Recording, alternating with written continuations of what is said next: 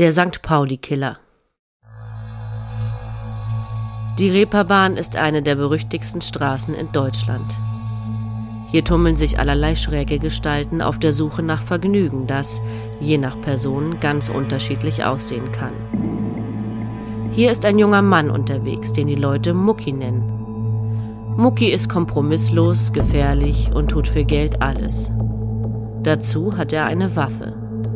Das sind Eigenschaften, die auf dem Kiez der 80er Jahre im Rotlichtmilieu sehr geschätzt werden, doch einem auch sehr gefährlich werden können. Zum Ende seines Wirkens stand Mucki auf der Abschussliste seiner Feinde, seiner Auftraggeber und der Polizei. In einem filmreifen Showdown im Büro des Staatsanwaltes langt er noch einmal richtig hin, wie er in einer Abschiedsnotiz verlauten lässt. Der Fall zieht politische Konsequenzen in Hamburg nach sich und führt sogar zu diplomatischen Verwicklungen, die ihn zu einem der spektakulärsten Fälle in der deutschen Kriminalgeschichte machen.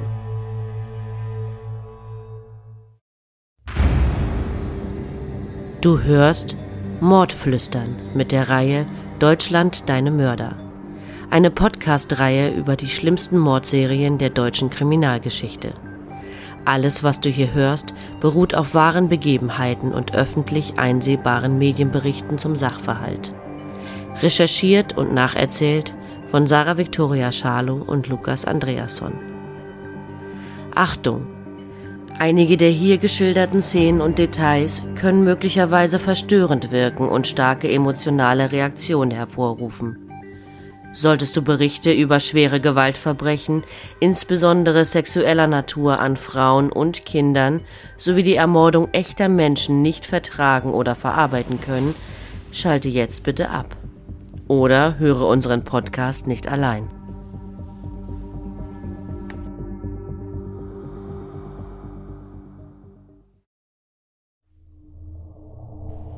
Es ist Dienstag, der 29. Juli 1986 und kurz nach 10 Uhr morgens. Wir befinden uns an diesem Tag in Hamburg, der zweitgrößten Stadt Deutschlands, im Norden an der Elbe gelegen. Hier ist das Leben bereits in vollem Gange. Über der Stadt hängen graue Wolken, Wolken, die vielleicht schon etwas Unheimliches erahnen lassen.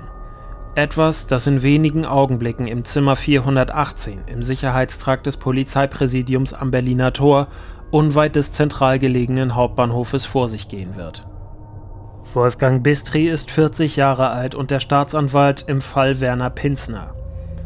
Er hat welliges Haar, eine auffallende Zahnlücke und einen Schnurrbart, der ihn wie eine typische Gestalt der 80er Jahre aussehen lässt.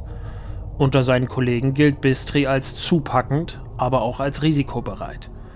Sein Augenmerk liegt voll und ganz auf der Bekämpfung organisierter Kriminalität in Hamburg und er hat sich diesem Fall komplett verschrieben. Er möchte den St. Pauli-Killer unbedingt hinter Gitter bringen und auch seine Hintermänner im Rotlichtmilieu ausschalten. Wolfgang Bistri wird von Pinsners Frau, der unbescholtenen Phonotypistin Jutta, sowie dessen Anwältin Isolde Oechsle-Missfeld begleitet. Die Protokollantin Gitta Berger hat sich und den Raum bereits auf das Treffen vorbereitet. Auf dem Tisch stehen Kaffee, ein paar Softdrinks sowie belegte Brötchen für die Anwesenden. Der Mann, den der Staatsanwalt unbedingt verurteilt und im Gefängnis sehen will, heißt Werner Pinsner. Er ist 39 Jahre alt und im Milieu gemeinhin als Mucki bekannt. Er hat kurzes braunes Haar, einen kalten Blick und den für das Jahrzehnt üblichen Oberlippenbart. Im Kampf um die Macht im Hamburger Rotlichtmilieu rund um die Reeperbahn hat er mindestens fünf Morde für seinen Auftraggeber, den österreichischen Rotlichtboss Peter Nusser, begangen, der als Wiener Peter bekannt ist. Heute soll er weitere Taten gestehen und gegen seine Hintermänner auspacken. Eben dieser Werner Pinzner wird jetzt von zwei unbewaffneten Polizeibeamten in den Raum geführt und nimmt gegenüber dem Staatsanwalt Platz. Die Beamten postieren sich an der Tür und das Gespräch beginnt nach einer kurzen formellen Begrüßung. Bistri belehrt Pinsner zunächst, wie vorgeschrieben, noch einmal über seine Rechte. An der Schreibmaschine ist das Klickern der Tasten zu hören, auf denen Gitterberger aufmerksam mitschreibt. Wolfgang Bistri lehnt sich in seinem Stuhl etwas zurück. So, Herr Pinsner, dann schießen Sie mal los, sagt er in wohlwollender Tonlage. Werner Pinsner grinst, da er sich der Ironie dieses Satzes bewusst ist. Er schaut kurz zu seiner Frau, die ihm ihre Handtasche gibt. Aus dieser zieht er einen Revolver, Kaliber 38 der Marke Arminius, hervor. Er hält die Waffe in die Luft. Meine Herren, das hier ist eine Geiselnahme, ruft er. Staatsanwalt Bistri macht einen Schritt auf Pinsner zu und hebt beschwichtigend den Arm. Pinsner richtet sofort die Waffe auf den Mann und schießt ihm aus nächster Nähe ins Gesicht und in den Bauch. Getroffen und blutüberströmt sackt Wolfgang Bistri zusammen. Die beiden Polizisten stürmen Hals über Kopf aus dem Raum und bringen sich in Sicherheit, um dort den Notarzt und das mobile Einsatzkommando der Polizei zu verständigen. Gitterberger hat sich hinter ihrem Schreibtisch versteckt und kauert dort zitternd in Erwartung des Schlimmsten. Auch Pinsners Anwältin hat unter dem Besprechungstisch Deckung gesucht. Vor dem Gebäude eilen die Rettungskräfte mit heulenden Sirenen heran. Pinsner greift indes zum Telefon und wählt eine Nummer. Am anderen Ende der Leitung meldet sich die 15-jährige Birgit, Werner Pinsners einzige Tochter. Hallo? Hallo Birgit? Hier ist Papa. Hör zu, Birgit. Ich. Ich liebe dich. Was jetzt passieren wird, das. Das haben wir so gewollt. Er legt auf. Jutta und Werner Pinsner wechseln noch einige Worte. Sie wirkt ergriffen und voller Liebe zu ihrem Mann. Sie kniet sich auf den Boden des Büros und weiß, was sie jetzt erwartet. Pinsner geht zu Gitta Berger und hält ihr die Waffe an den Kopf. So, ich werde jetzt meine Frau erschießen. Und du wirst zusehen, sonst bist du die Nächste, sagt er kalt. Die bedauernswerte Protokollantin sieht voller Angst auf die kniende Jutta Pinsner. Werner schiebt ihr den Lauf seines Revolvers in den geöffneten Mund. Er drückt ab und Jutta, deren Blut sich sofort im Raum verteilt, liegt sterbend am Boden. Pinsner verharrt noch einen Moment vor der Leiche seiner Frau, bevor er ein kleines braunes Kuvert aus der Tasche seiner Frau holt und es auf den Tisch des schwer verletzten Staatsanwaltes legt. Er setzt sich mit dem Rücken zu Gitter Berger. Er steckt sich die Waffe in den Mund und drückt ab. Der Serienkiller liegt tot am Boden, bevor er noch irgendwelche weiteren Antworten geben kann. Das Einsatzkommando der Polizei sichert das Gebäude und das Zimmer 418 im Polizeipräsidium. Der eintreffende Notarzt kann nur noch den Tod der Eheleute Pinsner feststellen, bemerkt aber, dass der Staatsanwalt Wolfgang Bistri noch am Leben ist.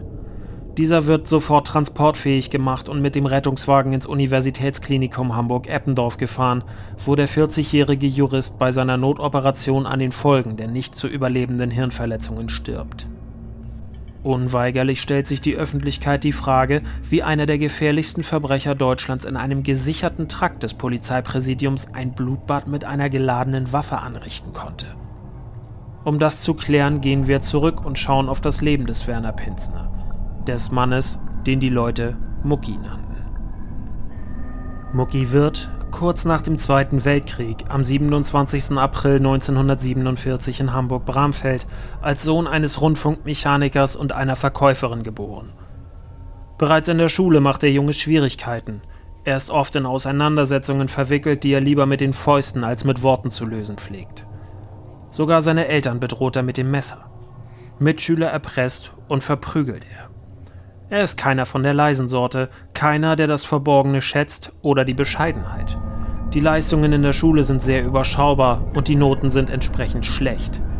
Mucki bricht die Schule ab, ohne jemals einen Abschluss gemacht zu haben. Er arbeitet als Seemann und als Fahrer. Da ihm die ehrliche Arbeit zuwider ist und nicht genug einbringt, begeht er die ersten kleinen Straftaten und fällt durch Diebstähle und Einbrüche auf, wodurch sein Vorstrafenregister wächst. Dieses ist es auch, was ihm in den 1960er Jahren eine Karriere als Zeitsoldat bei der Bundeswehr verbaut. Privat hingegen scheint der junge Mucki mehr Glück zu haben. Er lernt seine erste Frau Elfie kennen und das Paar bekommt 1971, nachdem er seine erste kurze Haftstrafe absetzen musste, eine Tochter, Birgit. Sie ist es, die 15 Jahre später den letzten Anruf ihres Vaters entgegennimmt. Dieser arbeitet in der Folge, um seine kleine Familie zu versorgen, als Gerüstbauer, Fliesenleger und als Schlachter. Dieses Leben hält Mucki gut vier Jahre durch. Er lernt im Hamburger Nachtleben dann allerdings die etwas biedere Jutta kennen. Nur alle vier Wochen trifft sich das Paar heimlich, da Mucki noch verheiratet ist. Jutta wird dem Draufgänger mit dem Schnauzbart verfallen und sich in eine psychische wie physische Abhängigkeit von ihm begeben. Sie nennt ihn Mucki, Gelius oder sogar Gott. Im August 1975 hat er genug von ehrlicher Arbeit. Zusammen mit zwei Bekannten plant er einen Supermarkt zu überfallen und nicht nur das Geld aus den Kassen, sondern auch aus dem Tresor an sich zu nehmen. Doch die Aktion läuft aus dem Ruder und einer der Täter erschießt den Marktleiter. Kurze Zeit später wird Mucki deswegen verhaftet und wegen des bewaffneten Raubüberfalls zu zehn Jahren Haft in der JVA Fuhlsbüttel, im Volksmund Santa Fu genannt, verurteilt. Die Ermittler können Mucki den Mord allerdings nicht nachweisen. Nach der Verurteilung lässt sich Elfi von ihm scheiden und die kleine Tochter Birgit lebt von nun an bei Jutta. Im August 1976 heiraten Werner Pinsner und Jutta in Santa Fu. Die Zeitumstände erweisen sich jedoch als günstig für Pinsner. Das Strafvollzugssystem erfährt eine Reform und Täter sollen nicht mehr als kriminelle Subjekte bestraft, sondern als menschliche Wesen resozialisiert werden. Es geht daher entsprechend locker zu. Drogen, Waffen und Kontakte zu Komplizen in der Außenwelt sind relativ einfach zu beschaffen. Pinsner berauscht sich im Gefängnis an Heroin und Kokain, wobei ihn letzteres den Rest seines Lebens abhängig machen wird. Seine Frau Jutta versorgt ihn mit allem, was er braucht. Und nicht nur seine Frau hält regelmäßigen Kontakt zu ihm, auch das in der JVA sitzende Kiezpersonal wird auf ihn aufmerksam. Für jemanden, dessen Ambitionen die Skrupel auf ein Minimum reduzieren, hatte man dort immer Verwendung. Nach seiner langen Haftstrafe will er endlich auf dem Kiez mitmischen. Dort herrschen Zuhältergruppen über hunderte Prostituierte. Die Männer scheffeln Geld in Massen und protzen mit Statussymbolen. Sie fahren dicke Autos, tragen nur die besten Kleider und wertvolle Uhren, sie leben in Saus und Braus. Ein Lebemann, das ist das, was Werner Pinsner sein möchte. Doch auf dem Hamburger Kiez dieser Tage entwickelt sich zwischen drei rivalisierenden Zuhältergruppen ein zunehmend brutaler Machtkampf. Auf der einen Seite steht die sogenannte GmbH, deren Name sich als Akronym aus den Initialen der vier Gründungs- und Vorstandsmitglieder zusammensetzt. Diese GmbH ist das erste große Zuhälterkartell auf dem Kiez von Hamburg-St. Pauli. Es beschäftigt rund 120 weitere Zuhälter, erwirtschaftet zu Hochzeiten über 200.000 D-Mark im Monat und fällt dadurch auf, dass es firmengleich organisiert ist, also in verschiedene Sparten strukturiert. Zusätzlich werden Prokuristen, Wirtschafter, Manager und einfache Sachbearbeiter beschäftigt. Lediglich Verträge werden nach einem bestimmten Ehrenkodex häufig allein mündlich und durch Handschlag besiegelt. Diesen alteingesessenen Zuhältern steht jedoch eine junge, aufstrebende Gruppierung entgegen, die im Jargon der Zeit als Nutella-Bande bekannt ist. Sie wird so genannt, da sie als Jungluden, also junge Zuhälter, einen Gegenpol zu den älteren und erfahrenen Kiezgrößen bildet, die sich ihr Revier auf den Straßen St. Paulis erst mit Fäusten erkämpfen muss. Die neue Organisation hat im Allgemeinen einen jüngeren und frischeren Ruf als die dominierende GmbH. Dies bezieht sich sowohl auf ihr Auftreten als auch auf die jüngeren Prostituierten, die für sie arbeiten. Laut einer NDR-Dokumentation der Autorin Ada von der Decken haben die GmbH-Männer den neuen Rivalen den Namen verpasst. Sie müssen daher erstmal mehr Nutella-Brote essen, um groß und stark zu werden. Eine andere Herleitung ist auf zwei afrodeutsche Mitglieder zurückzuführen. Eine dritte Gruppe, die kleiner ist als die beiden vorherigen, aber durch ihre Brutalität nicht weniger gefährlich, ist die sogenannte Chicago-Bande, die ihr Revier um den Hans-Albers-Platz herum sowie südlich der Reeperbahn bis hin zur Elbe absteckt. Als Rivalen betrachten sie die Nutella-Bande, ihre Beziehungen zur GmbH hingegen sind unklar. Man geht von einer mehr oder weniger friedlichen Koexistenz aus. Bekannte Mitglieder dieser Gruppe sind unter anderem Reinhard Klemm, genannt Ringo, ein gefährlicher Zuhälter und mutmaßlicher Mörder.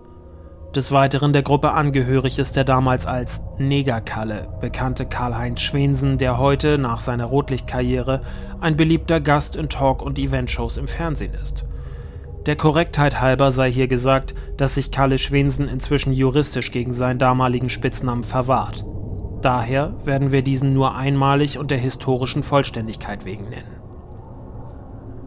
Diese Gruppen stehen jetzt, nach der Kiezblüte der 1970er Jahre, vor einem riesigen Problem, das die Prostitution zu einem Verlustgeschäft werden lässt.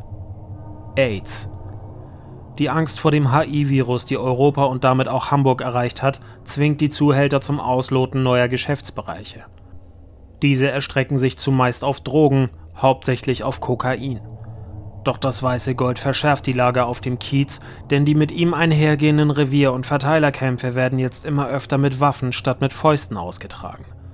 Dazu trübt die Droge die Urteilsfähigkeit jener Leitwölfe im Milieu, das zu dieser Zeit durch klare Regeln und einen gewissen Glamour Kultstatus besitzt. Während Werner Pinsner nun im Gefängnis sitzt, gerät er an seinen späteren Komplizen, den 32-jährigen Armin Hock auf, einen ehemaligen Automechaniker aus Süddeutschland. Dazu an den 38 Jahre alten Österreicher Peter Nusser, der im Milieu gemeinhin als Wiener Peter bekannt ist. Beide sind Freigänger und gelten als unauffällig, sie haben sogar feste Jobs im Gefängnis. Der Wiener Peter ist allerdings einer von denen, die auf dem Kiez den Ton angeben. Nusser ist ebenfalls Mitglied der Chicago-Bande und hält diverse Bordellbeteiligungen. Er schätzt Muckis Ehrgeiz und Skrupellosigkeit, aber auch dessen einfaches Gemüt, weswegen er nicht glaubt, dass Pinsner eine Gefahr für ihn werden könnte. Eine weitere Knastbekanntschaft Pinsners ist der 28-jährige Siegfried Träger, ebenfalls Freigänger und in diverse Kiezgeschäfte verwickelt. Es ist inzwischen 1984 und Mucki wird aus Santa Fu in den offenen Vollzug in die JVA nach Vierlande in Neuengamme im Südosten der Stadt verlegt. Hier ist er Freigänger und kann sich tagsüber nach Belieben bewegen. Pinsner ist es möglich, sich so seinen Revolver der Marke Arminius vom Kaliber 38 zu beschaffen und in seinem persönlichen Schließfach im Gefängnis hinterlegen, das der liberale Hamburger Strafvollzug jedem Häftling im offenen Vollzug anbietet und das nie durchsucht wird.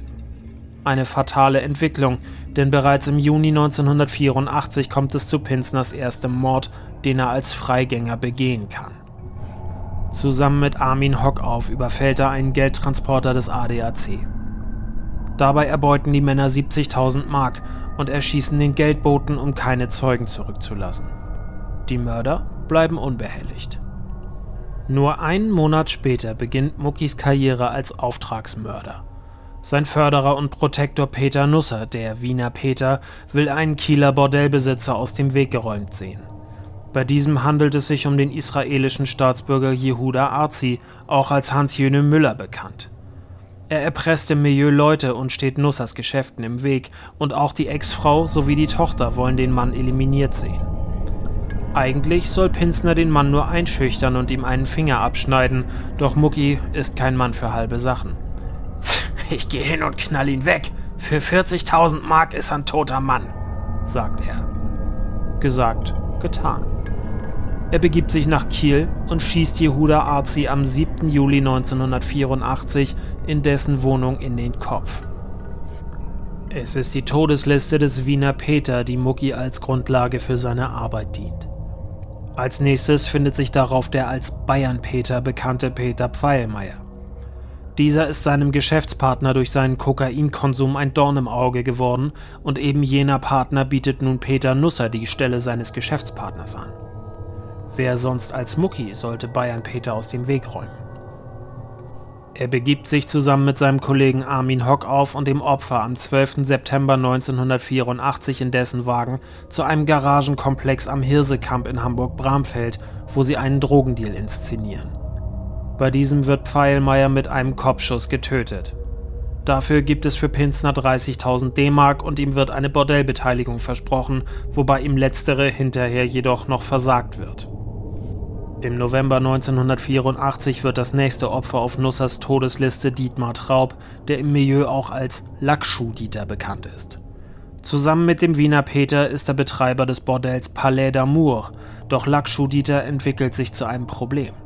Er kokst zu viel und wird zunehmend zu einem Risiko für das gemeinsame Geschäft. Gegen eine sogenannte Abstandszahlung bietet er Nusser allerdings an, sich aus dem Geschäft zurückzuziehen und seine Drogengeschäfte unabhängig von Nusser zu unterhalten. Peter Nusser setzt allerdings Pinsner auf Lakshudita an.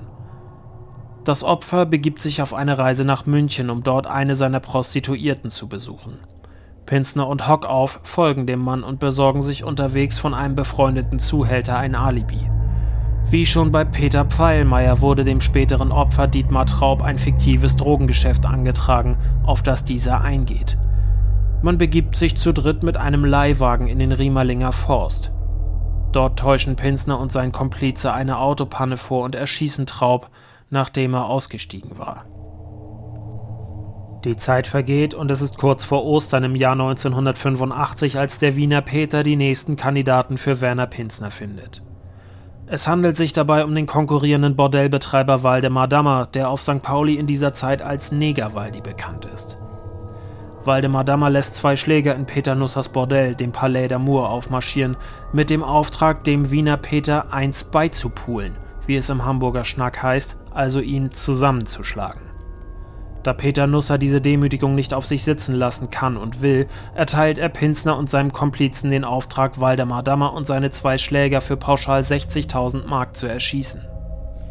Also begibt der Killer sich am Ostermontag 1985 zusammen mit seinem Komplizen zum Haus von Waldemar Dammer.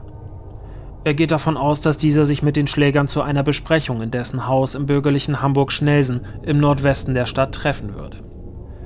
Sie werden von Dammer eingelassen, treffen aber nicht auf die beiden Schläger, sondern auf seinen Wirtschafter Ralf Kühne.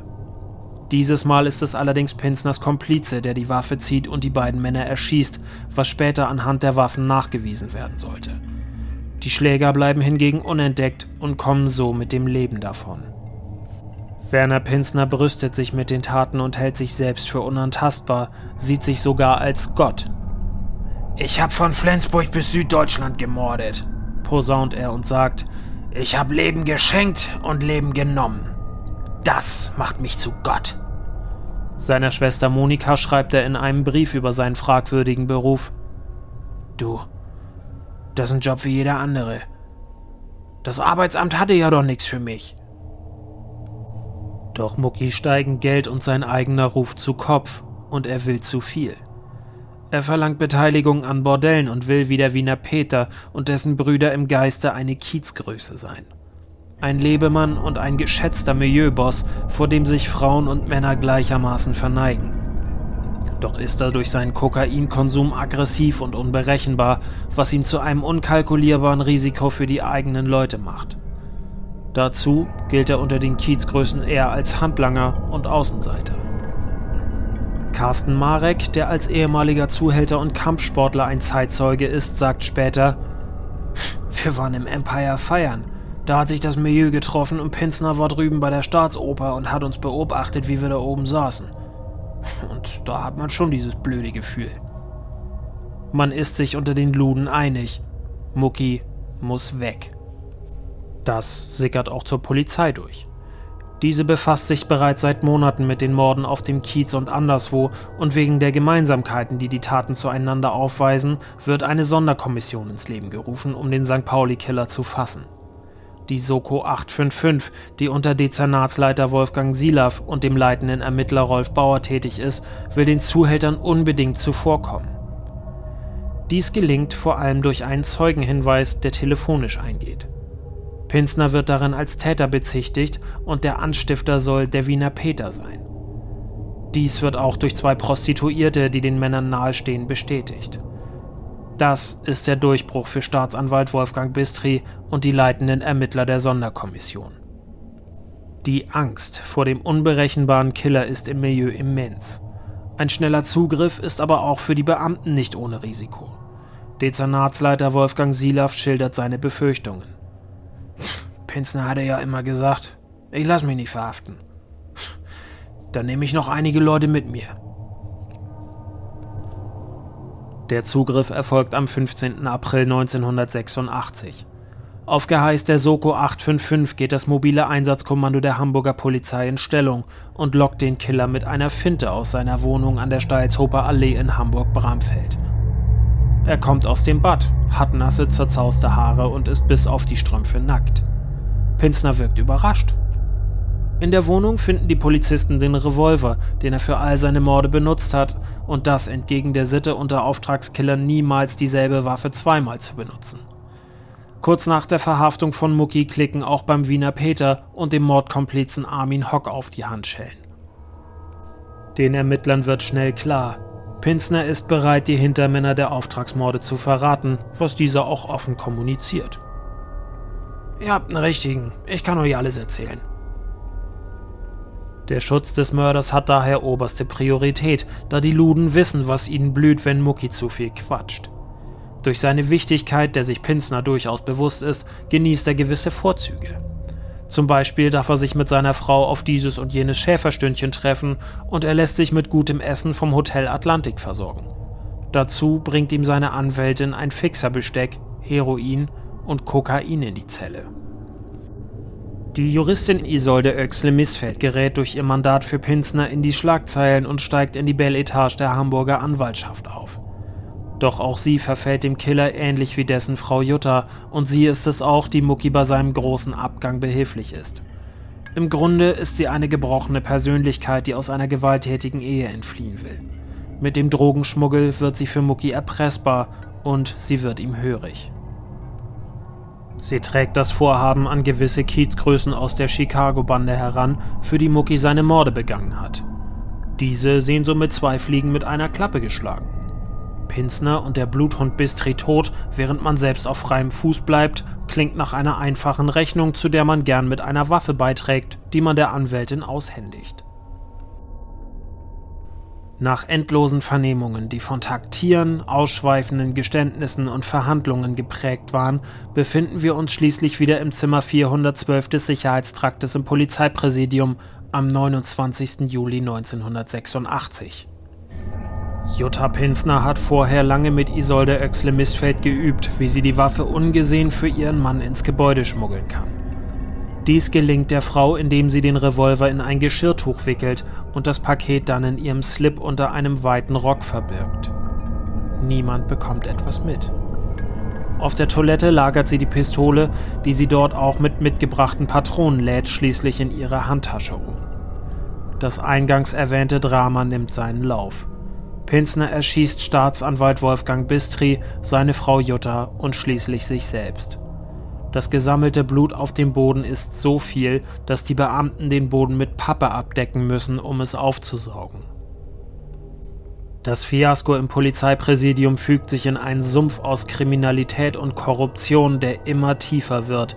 erreicht von der Verwicklung leitender Kripo-Leute in Kiezgeschäfte bis zur jahrelangen Inanspruchnahme eines V-Mannes, der sich schließlich als Mörder entpuppt. Und wie immer wird die Schuld auch diesmal in Hamburger Manier bewältigt. Sie wird, wie das Stückgut im Hafen, umgeschlagen. Hamburgs Innensenator Lange, dem durch seine harte Hand im Umgang mit Demonstranten vorgeworfen wird, er habe die Polizei nicht im Griff, will verantwortliche Beamte nicht entlassen, weil er die Hauptschuld bei dem verstorbenen Staatsanwalt sieht. Justizsenatorin Eva Leithäuser kündigt wegen der Drogenfunde im Gefängnis zwar schärfere Kontrollen an, für das blutige Geschehen im Polizeipräsidium seien aber Lange und sein Polizeipräsident verantwortlich. Erstmals seit dem RAF-Terror in den 1970er Jahren wird eine Nachrichtensperre verhängt, was die Spekulationen zusätzlich anheizt. Der Justizskandal verschärft sich, als schließlich bekannt wird, dass in der Zelle Pinsners Utensilien zum Heroinkonsum, Kokain und an seinem Körper sogar Einstichstellen gefunden werden. Der Fall schlägt sogar internationale Wellen und sorgt für diplomatische Schwierigkeiten zwischen der Bundesrepublik Deutschland und Costa Rica. Das mittelamerikanische Land ist Ziel eines angeblichen Hintermannes der Bluttat, Reinhard Ringo Klemm, der Mitglied der Chicago-Bande ist. Bei einer der Razzien, die diesem Fall folgten, entkam er und konnte sich absetzen und erst nach erheblichen diplomatischen Anstrengungen ausgeliefert werden. Bei der Durchsicht von Pinsners privaten Unterlagen wird klar, dass seine Frau Jutta lange vorhatte, mit ihrem Mann zusammen in den Tod zu gehen. Sie schreibt kurz vor der Tat am 29. Juli: Mucki, ich wünsche mir so sehr, dass wir uns im Arm halten und ganz sanft, jeder die Liebe des anderen fühlend, abfliegen könnten. Die Anwältin der Eheleute Pinsner, Isolde Oechsle-Missfeld, wird 1988 wegen Beihilfe zur fahrlässigen Tötung zu fünf Jahren und neun Monaten Haft verurteilt. Etliche Jahre später wird die Anwältin jegliche Information zum Fall und ihren eigenen Motiven gegenüber den Medien hartnäckig verweigern und wird diesen gegenüber sogar höhnisch und im Zuge der Ermittlungen fallen weitere Namen. Da wurde der Name genannt von jemandem, der die Waffe den Leuten gegeben hat und äh, das war dann eben Kalle Schwensen, erläutert Dezernatsleiter Wolfgang Silav. Später werden der bereits erwähnte Kalle Schwensen und zwei weitere Komplizen wegen Beihilfe verurteilt. Schwensen allerdings bestreitet bis heute jegliche Beteiligung an dem Fall. Auch Pinsners Auftraggeber kommt nicht davon. 1990 wird der Wiener Peter, Peter Nusser, wegen mehrerer Auftragsmorde zu lebenslanger Haft verurteilt. Nach 13 Jahren und 9 Monaten wird er nach Österreich abgeschoben. Werner Mucki Pinsner wurde auf dem Kiez in Begleitung diverser Weggefährten und Rivalen mit einem ausgiebigen Autokorso und einer Trauerfeier gedacht. Begraben wurde er allerdings außerhalb von St. Pauli, nicht einmal in Hamburg. Die letzte Ruhestätte findet der St. Pauli-Killer auf dem Burgtorfriedhof in Lübeck. Und das bereits am Anfang erwähnte braune Kuvert, das Pinsner auf den Schreibtisch des Staatsanwaltes legte? Es enthielt eine Botschaft des Mörders, die quasi eine rückwirkende Prophezeiung auf das Kommende war. Ich werd noch mal richtig hinlangen. Diese Schweine haben mich ja so geflaxt. Liebe Grüße, Mucki.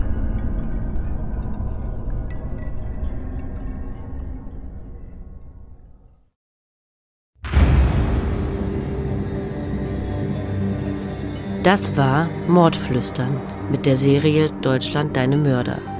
Gesprochen haben Lukas Andreasson und ich, Sarah Victoria Schalow. Wir würden uns freuen, wenn du auch beim nächsten Fall wieder mit dabei bist. Vielen Dank fürs Zuhören und bis bald.